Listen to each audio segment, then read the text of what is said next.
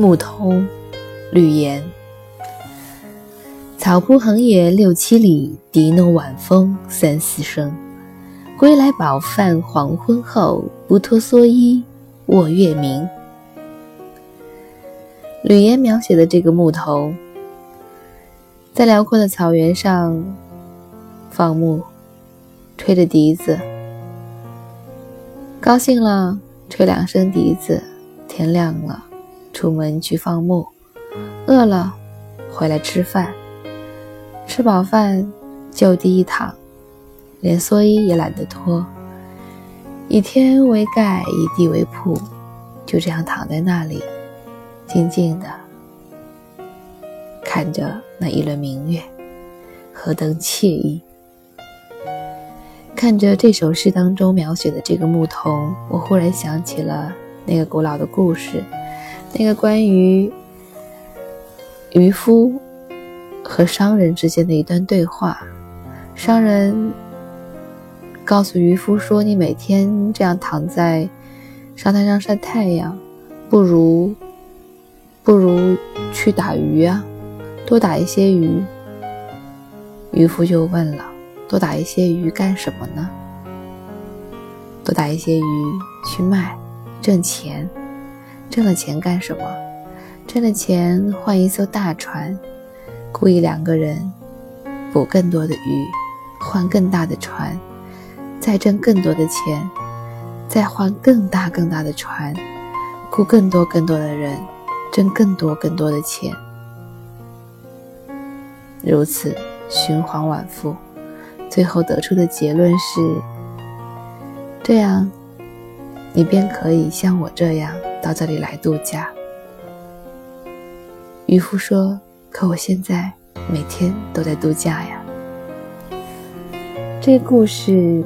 是想要告诉人们，有的时候你要看清楚自己一直追求的东西到底是什么，追逐的那个终点到底是什么？是否到头来你会发现，你所追逐的那个东西，其实已经在你手里，只是你没有发现而已，却兜兜转转跑遍了整个地球去寻找它，一直到老。你才发现，你要的不过就是这一份宁静而已。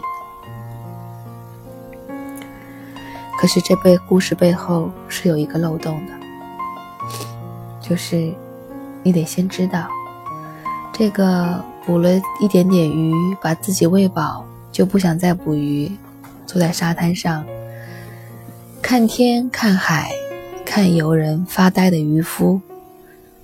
他的心智状态到底是如何的？他是十分的满意自己当时的状态，能够充分享受这一份宁静，还是他坐在那里，眼里看着无边海景，心里却在惆怅：明天能不能捕到鱼？能不能吃上饭？孩子将在哪里读书？将如何长大？又或者，他甚至还在惆怅，去哪里挣到钱，娶到一房妻子？所以，问题的关键不在于你是以什么样的身份坐在沙滩上发呆，而是你以什么样的心态坐在那里。讽刺的是，绝少有人在什么都没有经历过的时候，就可以平静的接受那最简单的生活。能够接受简单生活的人，却常常是兜兜转转，打拼了一大堆，甚至是经受了很多很多的困扰、挫折、打击，甚至是疾病之后，才会顿悟说。哦，原来我要的很简单，我不需要那么多钱，我不需要那么高的地位，我只需要简简简单单的生活。我只需要这样宁静的，靠在一个沙滩上，靠在一片草地上，或者窝在家里的大沙发上看看片子，我就可以很快乐的。很少有人能在一开始就享受平静的享受这样的快乐。多数人是在经历了太多太多以后，才发现，原来我要的只不过是这一份宁静。又或者有很多人说，那功成名就之后，我选择退隐山林，和我现在没有选择，我只能在山林当中过着粗野的生活。那是不一样的感觉。被动的过那样的日子，和主动的选择过那样的日子，日子本身并没有什么不同，区别只在于选择权是否在自己手里。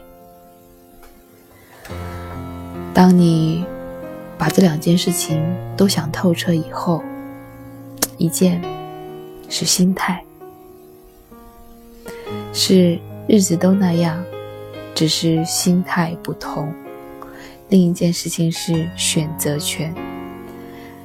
我选择的日子和我被安排的日子，哪怕日子一样，对我来讲感受会不一样，心态也会不一样。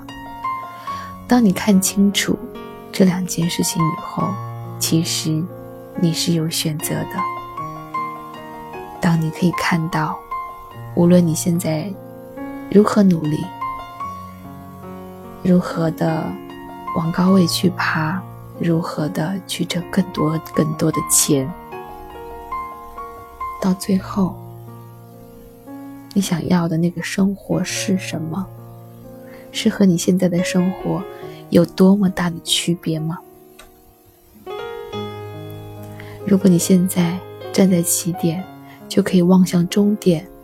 去体会你自己真正要的东西，那么你可以选择在不经历那些无谓的挣扎之前，就选择安静下来过一份简单的生活。当然，你也可以选择更多的去经历最丰富的人生。经历过大风大浪、大风大雨、大起大落之后。再去享受那一份宁静，你会体会生命的更加丰富，也未尝不可。一切皆在于你自己的选择，你就是这个牧童。草铺横野六七里，笛能晚风三十四声。归来饱饭黄昏后，不脱蓑衣我月明。我是安吉，感谢你的收听，我们明天再见。